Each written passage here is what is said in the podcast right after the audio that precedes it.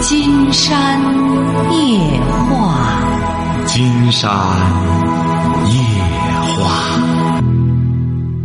晚上好，听众朋友，我是您的朋友金山。喂，你好，这位朋友。哎，金山老师你好。那我们聊点什么？哎，我是这样的，听你这个节目已经是从去年开始到现在有一年半了。嗯呃，感觉你的节目分析的很到位，所以说我也挺喜欢的。嗯只要是不影响这个工作情况下，我一直都是自己喜欢坚持听的。嗯，就是最近啊有一个问题，我就想让您给我分析分析，您说。就是我如何和这个岳父岳母还有我们这个爱人呐，就是处好这个关系。你多大了？我跟你说一下，我介绍一下，我是这个现我是内蒙这个呼和浩特，嗯老家是山东德州的。嗯现在就是我是当兵，这是过来的，考了军校，然后又分到这个内内内蒙，你多大了样过来的。我今年三十八岁。啊，三十八。怎么了？哎，对对对，我跟你说一下，就是我这个刚，我是从这个九五年入伍的，考军校的时候考到南方上的军校，嗯跟我爱人认识的。认识以后，我这不是爱爱人是毕业以后，我和他关系比较好，所以说就来了这个内蒙呼和浩特了。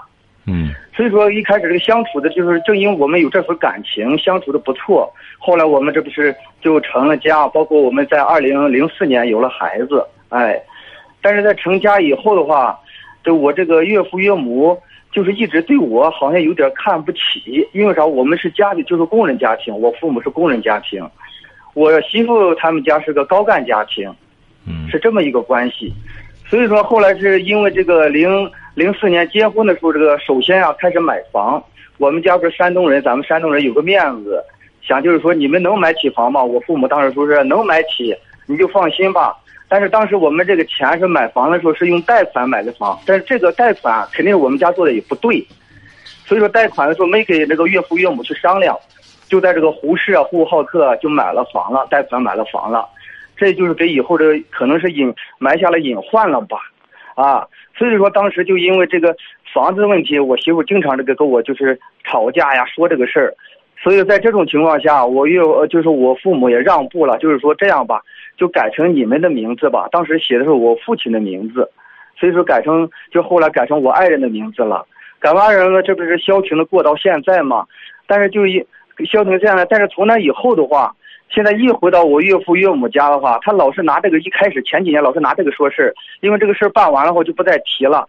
但是后来就是不管是对社会的人呀、或者对这个社会的现象啊，一说是说是绕一圈就绕到我个人身上了，绕到我个人身上了，又是我个人的问题，这个那的，导致的我来说没在他们家老是老是抬不起头来，总是来说不欢而散。我那时候以前都都是这么忍下来，包括来说的我也是忍下来。今天老师你听着我说了吗？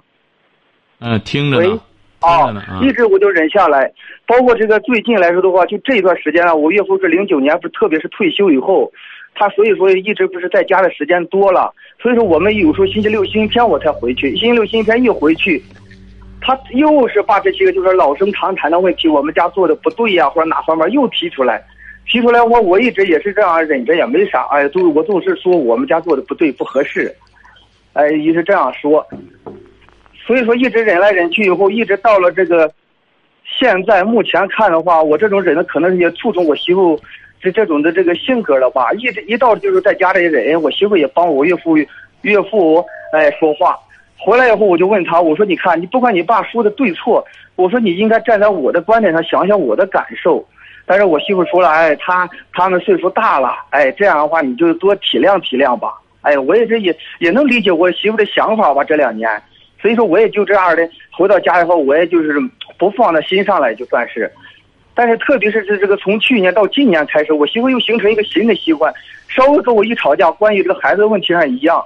特别是我听完金山老师你教育教育这孩子，有时候我提出这种观点，按照你讲的，我媳妇老是看不上我提的问题，老是一吵架一说，他都带着不孩子是不是不是，您不是，您在那边听，您为什么？您孩子多大？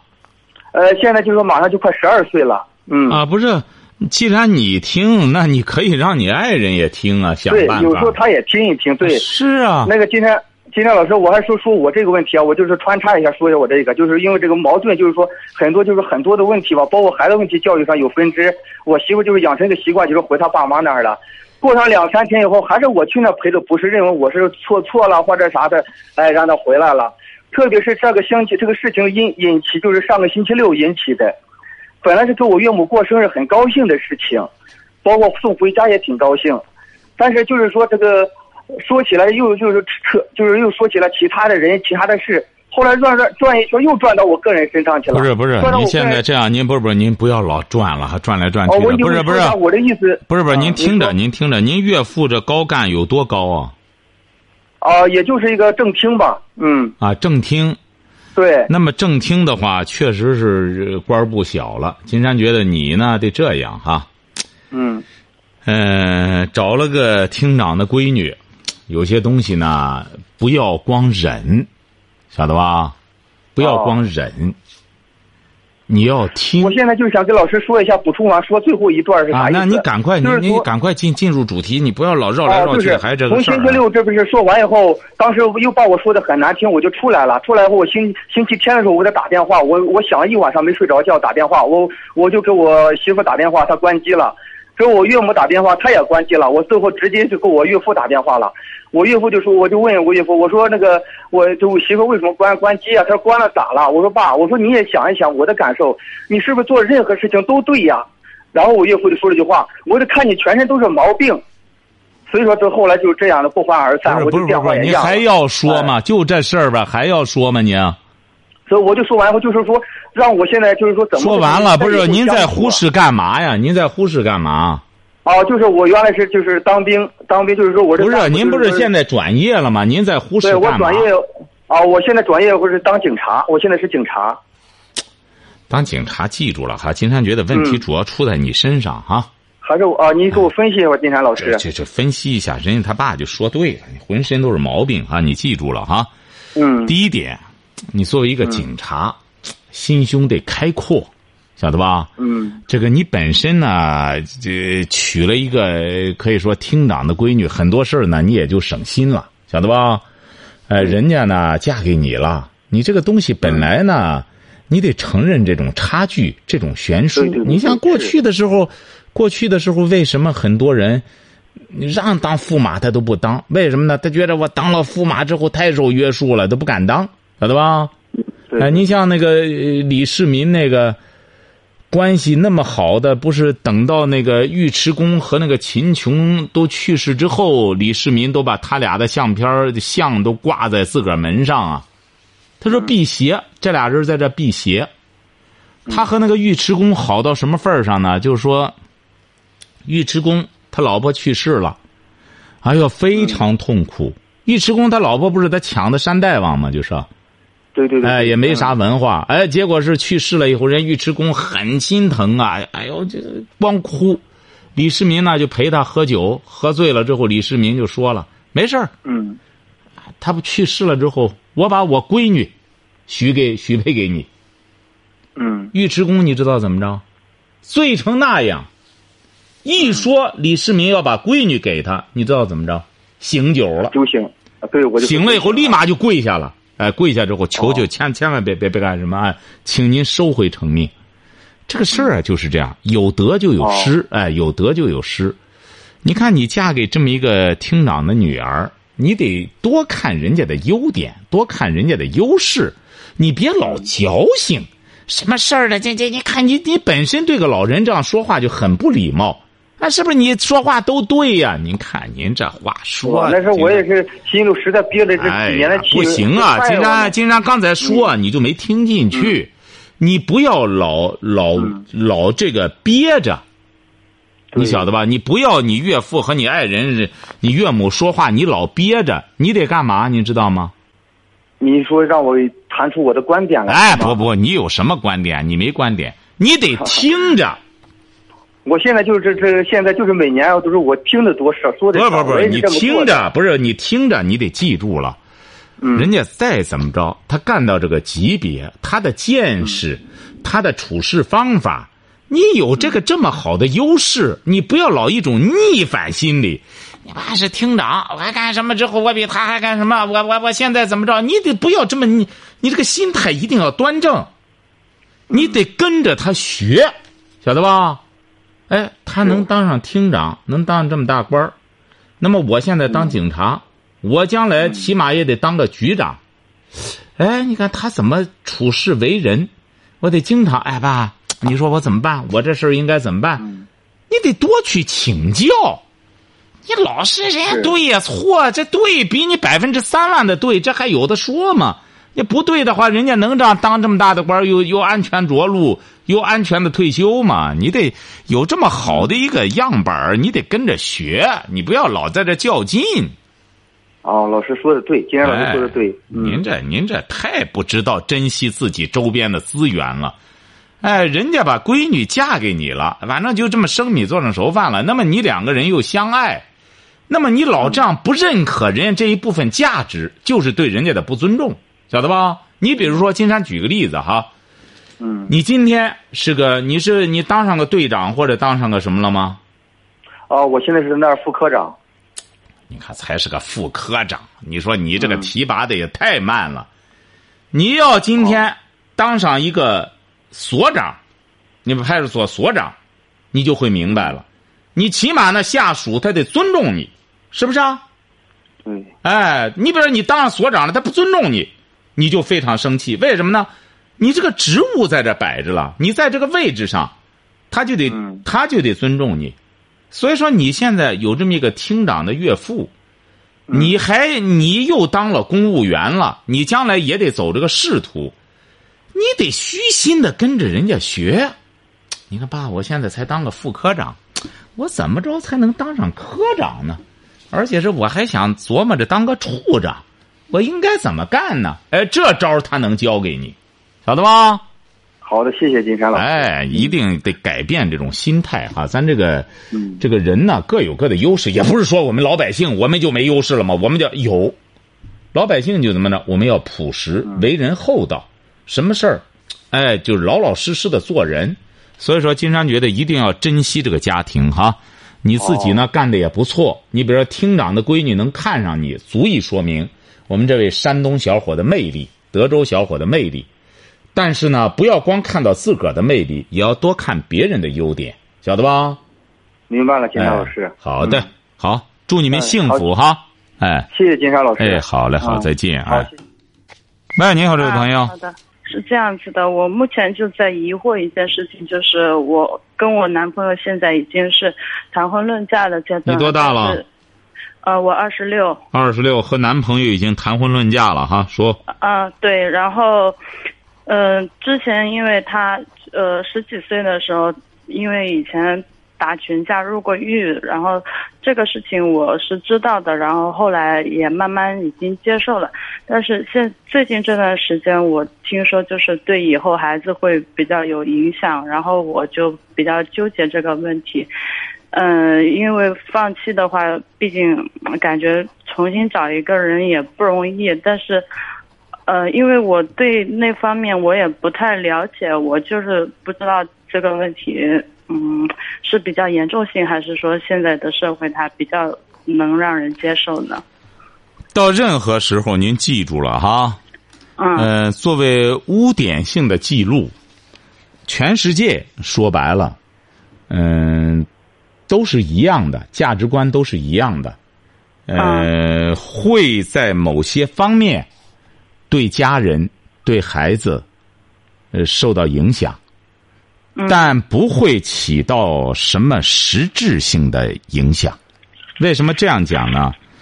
如果要是孩子优秀的话，你比如说，金山举个例子哈，啊，因为你孩子将来考大学了，嗯，呃，他要不是说，你比如说去考，你别像军校。或者公安这一类的，可能他就要需要这个调查社会关系，晓得吧？嗯，对的。他就要让公安出这个无污点的这种证明。嗯。哎，你比如，但是你孩子他不一定非要干什么，他他可以通过他的分数，是不是啊？考一些地方院校什么的，同样是可以成才的。金山估摸着将来呢，慢慢随着社会的发展进步。这种影响会越来越小。实际上，在我们国家现在影响越来越小了。谁的事儿就是谁的事儿。嗯，您这么说，我心里就舒服多了。因为但是有一点，阅历比较嗯。但是有一点，并不意味着你就你们就可以万事大吉了。你这样就把标准降的特别低。你呢，既然是选择了这个老公，你就应该让他，一个是不要说啊，我这污点没事儿那不行，得用未来的精彩，来把这个污点甚至抹掉它。是可以抹掉的，是可以抹掉的。为什么这样讲？经常给你举个例子，嗯您知道那个歌手齐秦吧？啊，知道，齐秦啊，对，唱《我是来自北方的一只狼》啊，嗯对不对啊？他曾经说白了，小的时候上过少管所，在台湾，这是个污点啊。对，但是后来他把这个当成了励志的起点，晓得吧？嗯哎，他把污点变成起点，我一定要发奋发奋痛改前非，重新做人。齐秦这不也照样做成了一流的歌手啊？而且现在他也不回避自己的污点，为什么呢？现在大家都可以包容他了，认为他的优点足以抹掉少年时代的污点，晓得吧？嗯哎，嗯所以说，金山希望你呢，也帮助他两个人呢，呃，好好的努力，使自己未来的人生能够变得精彩起来，好不好？啊，嘞，嗯，祝福你们哈我。是嗯、我是这样想，因为他之前他那个毕竟是因为打架，不是说杀人放火，因为那个时候交往之后知道这件事情呢，已经接受了，然后你呀、你这个标准就不行。秦山觉得，要是将来您老公和你在一起，那么他可能会受到你的坏的影响。怎么还打嗯仗和杀人放火？你认为还有质的区别吗？你这个打仗的结果很有可能，你想想，人在年轻的时候干仗，有的时候干败了就开始去放火去了。我打不过你，我就拿刀子去。我拿不着刀子，我就我我刀子弄不着你，我就放火去。他这不都是一些因果关系吗？嗯是哎，所以说，我们对自己的行为，要你比如人在年轻的时候容易荒唐，容易冲动，犯了错误，要认错的同时还要痛改前非，不要去掩，不要去解释，不要去掩饰，晓得吧？你这一解读呢，说白了反而解读错了，就记住了，这一只要公安局干什么了，这就不是小事儿了。公安局立案了，公安局再判了，这就不能算是小事儿了。犯了事儿没事痛改前非，就这么回事儿。嗯，现在主要就是说他这个人现在没有说像以前那样了，这一点是，呃，因为就因为这点才刚才金山已经告诉您了，很简单，让自己的优点足以把这个缺点抹掉它。刚才不是给您举了齐秦的例子了吗？就按这个路子走就可以了，好吧？嗯，哎我就是怕以后 那哎，个好好消化金山给您说的这话哈。好，祝福你们哈。好嘞，嗯那再见。喂，你好，这位朋友。哎，你好，金山老师。那我们聊点什么？啊，那个我是原来我自己的一个情况，然后现在感觉呢是说比较没有方向，比较迷茫，然后说想那个让老师指导一下呢。怎么着了？您多大了？我是二十七了，现在。二十七，怎么了？我，嗯、然后我是那个大学毕业以后呢，呃，从事都是我没有走自己的专业，然后做的这个销售的一个岗位，做了嗯将近两年了。嗯嗯，然后就是现在，就是嗯辞职了，辞职在家在家待了两个月，感觉就是说特别没有方向，然后找了工作那些四处碰壁，然后就是啊他不下心来，然后呢感就是这个意思，目前就这状况。那您记住了哈，像您这样这位小伙儿，你在家里越待越没方向。是这个方向感是怎么出来的呢？方向感不是在屋里闭门造车出来的，而是要出门走。走的过程中，你自然就能变出方向来。因为你一往前走，这这究竟哪个方向？我这搞不清楚呢。越走，慢慢就会遇到人，人就会告诉你这往东走。哎，不是我往西走啊，应该你走东边去了。哎，那你立马就可以调整方向。你要在屋里啊，他没法有方向。因为您的屋里东西南北你也搞不清楚往哪儿走，所以说你只有走起路来才能辨清方向。嗯，还有一个金山老师，就是我找工作的时候吧，总是想着，就是说，我感觉我的想法应该是比较正确的。说就是找工作，说什么想法？就是找工作呢，然后说，呃，看他是有发展的，然后不是说，就是混天儿过日子、度日子那种。那不行，又错了，因为他有没有发展，你你就目目前你来说，你没有这种识别能力，因为你才干了几项工作，你大学毕业之后就干了个销售，是不是啊？对，干了两个、三个销售岗。啊，是啊，你光看销售，销售就是买卖东西，你一直没有实质性的去在一个单位真正沉下去，所以说你一直是在给一个单位销售他的东西，你没有实质性的参与一个企业的或者生产环节、制造环节，你怎么能知道这个企业它有没有发展前途呢？你买卖东西的。很难说他就有发展前途。买卖他压根儿他决定不了怎么回事儿，他都是在买卖别人的东西。所以说，你要真正想去判断这个单位有没有发展方向，有没有未来，你只有了解这个单位。了解这个单位。对你得真去了解这个行业。嗯，我现在就是说，呃。今天今天第一天去的那个钢铁钢铁厂，然后这也是感觉到那儿吧。我现在就是这个情况是这样的，到那儿吧，他就是在这个车间里边看着一些设备呀，呃，看着一些这个操作台什么的，嗯，就是这个情况。就是从我的感觉来说，就是没有太大的一个一个一个发展呐。那不能这样说，这位小伙你看像。你看，同样的事儿哈，你看像金山干这个活儿，你要让有些人看来，他就觉得也没什么发展，每天接电话，是不是啊？每天接电话，那电话员也是接电话，接线员也是接电话，是不是啊？嗯。哎，但是你只看到一个表面，金山这接着电话接二十多年了，是不是啊？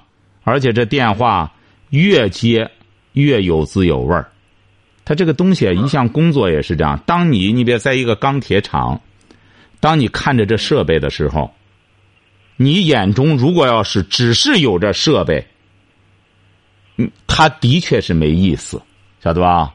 对，就你要是看着设备，你能感觉到你在和这个生产钢铁的这个单位是有关系的。而且这些钢铁究竟能做什么？能做飞机大炮。那么你再去想，这些钢铁它为什么就能做飞机大炮呢？那为什么压面条的那个厂也是从机器里出来一些这个面团子什么玩意儿？怎么那个东西它就不能造飞机大炮呢？嗯，哎，那你就要去识别，这它差哪儿呢？咋回事呢？怎么那面团子扔这炉子里之后，怎么它就它就没了？怎么这个铁越炼越结实，百炼反而成了钢了呢？它为什么越烧越越越越带劲呢？为什么呢？所以说，有个作家就写了一本书，叫《钢铁是怎样炼成的》，晓得吧？对。哎，当他看到这钢铁一遍一遍的，哎呦！他想到了人生，那么他想到了人生，就和这个铁炼百炼成钢的这个过程一样。那当年的时候，咱有些不了解这个的，他就认为钢铁怎样炼成的？我不喜欢冶金的书籍，他还不去看这个，因为他也是看了一个表面的这个词语，他就叫钢铁哦，这炼钢的，这冶金类的我不看。所以说，您瞧瞧。同样是在炼钢，脑子里有什么很重要？你如果要是这样的话，以你这种什么的话，那这个世界上没有你喜欢的工作，干什么有什么意思？你说当官有什么意思？整天坐那拿个大茶杯喝个大茶看报纸，别人来了等签个字儿就完事儿了。整天这样坐着，别人来了签个字儿就完了，那有啥意思？是不是啊？所以说，这个意思，这个趣味，是完全是人靠人自己把它挖掘出来的。你想想，这位小伙，以此类推，你知道人，你听到了吗？嗯这个人就别活了，为什么呢？那活着有什么意思？反正那也是再怎么说也是个死，早晚得是个死，还不如早死了呢。你看，他就没什么意思了，晓得了吗？嗯哎，你这一切，这个都是源自于你。如果你这个人觉得没意思，这没意思呢，那确实活的都没意思。如果你要觉得有意思的话，那么你就自己首先要走出去，才能辨别方向。那么你要喜欢上一个东西，你就要去研究它、了解它，这就和谈对象一样。你说这个女的，你爱她不爱她，你不谈，你不和她练，你怎么会爱上她呢？晓得吧？还有问题吗？还有就是那个，现在吧，就是您这电话有问题了，刚才电话很清晰，现在电话有问题了。要再这样讲下去，我们就要扣掉电话。啊，我我喂，现在挺能听。你是用的？免提吗？没有没有，我现在就是，呃，正在没有没开免提。还有就是那个，我内心呢还比较焦，比较着急，因为说那个我这个岁数吧，本身家庭家庭那个环境还有条件吧，不是好，跟周围的朋友比。然后呢，就是说，现在那个就是感觉这个岁数了，还还是比较着急，和周围的朋友比。啊，就是着急的想找对象生孩子，是不是啊？还有工作不是特别稳定，就是这个意思。哎，这这就是因果关系。你要工作不稳定，找对象的事儿，他就急不起来；生孩子的事儿更得放放。他就是因果关系，先把工作找上，先稳定下来，把工资拿到手，自然有姑娘就开始拿正眼瞧你了。瞧你之后，然后再和他处，再谈，然后两个人再练起来，再爱起来，小孩儿就哇哇出来了，晓得吧？这是个因果关系哈。你说我着急呢，我想最好是找个女的，先和她生个小娃娃，然后再工作去。不行，这就是非就颠倒了。除非这女孩子脑子进水了，记住了，就只有先去工作，这个着急没用，晓得吧？嗯，哎，还有问题吗？嗯，没有了。哎，好了嗯，祝你成功哈！好，再见。江湖小虾米他说说昨天午休的时候，我和孩子一起在考拉上听金山夜话。金山老师谈到一个问题，说有些父母为了为了讨孩子高兴，什么事情都顺着孩子，免去了管孩子的痛苦。孩子小的时候高兴，长大了就会痛苦。另一种家长是从小教育孩子，严格管理孩子，使孩子养成好的生活习惯和学习习惯。这样的孩子小时候痛苦，长大了轻松。他说：“正在这个时候，我的八岁的女儿，因为他和他八岁的女儿一块儿听金山的节目哈，他八岁的女儿就很严肃的质问他，这是河北邢台的一位朋友，很严肃的妈妈，你是让我从小快乐，长大了痛苦吗？他就觉得他妈妈平时很多事儿都光顺着他，不教育他。这位妈妈说，当时我都震撼了。哎呦，我这八岁的女儿怎么都听懂了？她说我非常惊讶，女儿能提出这样的问题。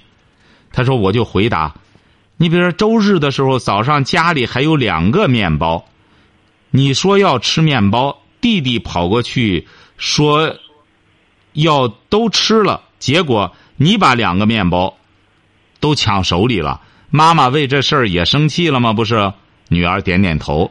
他说：“后来在妈妈的要求下，你们两个人一个人一个面包。你再想想，从小到大，妈妈跟你着急多少回了？这个时候，这个小姑娘才善罢甘休。您看，当她妈妈和她一块儿听金山的节目的时候，金山当说到说，作为家长，孩子在小的时候不能光顺着他，应该严格管束他、教育他，这样就避免了将来孩子到社会上去被别人教育、被别人调教。你看，这个小女儿八岁多，她立马就问妈妈：“她说为什么你平时光宠着我不教育我呢？”你看，孩子就是这样，当他一旦听明白了这些道理，他要求妈妈严格管理他，说你不能放纵我。你看，金山老师都说了，放纵孩子就是害了孩子了。所以说，金山呢，一直希望我们很多朋友。要告诫自己的亲友，包括自己的好朋友，要听金山的节目。他不听这些道理。金山讲过，我们金山夜话之所以深受大家的欢迎，是二十年来，这里头说白了，没有什么金山的观点，这个这都是我们中国传统文化。哎，实际上，金山夜话一直在。传输的就是我们中国的传统文化。那么，我们的传统文化，金山也研究过，说这个这个中国的传统文化，它不是说哪个人发明的，而是这这些道理啊，是放之四海而皆准。不光中国人要去看，您看孔子的也好，老子的也好。呃，包括很多这个传统的经典哈，呃，《左传》呀，包括《吕氏春秋》啊，这些这些经典，他们记述的这些东西啊，包括《史记》，金山都觉得绝对不是哪个人发明的。为什么呢？因为他们最接近上古。实际上，金山为什么说我们的文化有可能是倒金字塔式的？就像人的生命一样。这个人的生命最充满活力的时候，就是刚生出来的时候。哎呦，这个小孩啊，刚生出来的时候，那骨头啊，都比我们现在这一般成人的骨头都多，多好多块所以说，你看那小腿啊，小孩你在街上看着一两岁那小腿叭叭叭叭叭跑起来之后，一般摔不倒，摔倒没事也磕不断，也碰不着。那就说白了，那为什么呢？他们整个的生命。充满了那种活力呀！你看那小孩小的时候，两三岁、七八岁的，你晚上睡着了，你就看见那个血液循环的小脸通红，哎，充满了生命力。哎呦，这个时候全都是在成长啊！说白了，再往后，他基本上就是个消耗了。你这个人到了十七八之后，基本上就是在消耗这十七八年。上苍赐予我们的这个生命，到往后我们就是在消耗它，不断的消耗它，就像文化一样。你看看我们的传统文化经典，你看看这个孔子的、老子的，包括这个无论是《三字经》啊，还是《弟子规》啊，《颜氏家训》这些东西，你看看之后，就可以看看我们后来这些东西，基本上都是对这些东西的解读。没有什么新鲜东西，所以说我们要弘扬传统文化。谁要认为说传统的东西是什么陈旧的，是什么怎么着的时尚的才是领先的，这就是无知。这根本就不需要和他理论，这个没法理论。哎，这不这不可救药了，就哎。好，今天晚上金山就和朋友们聊到这儿。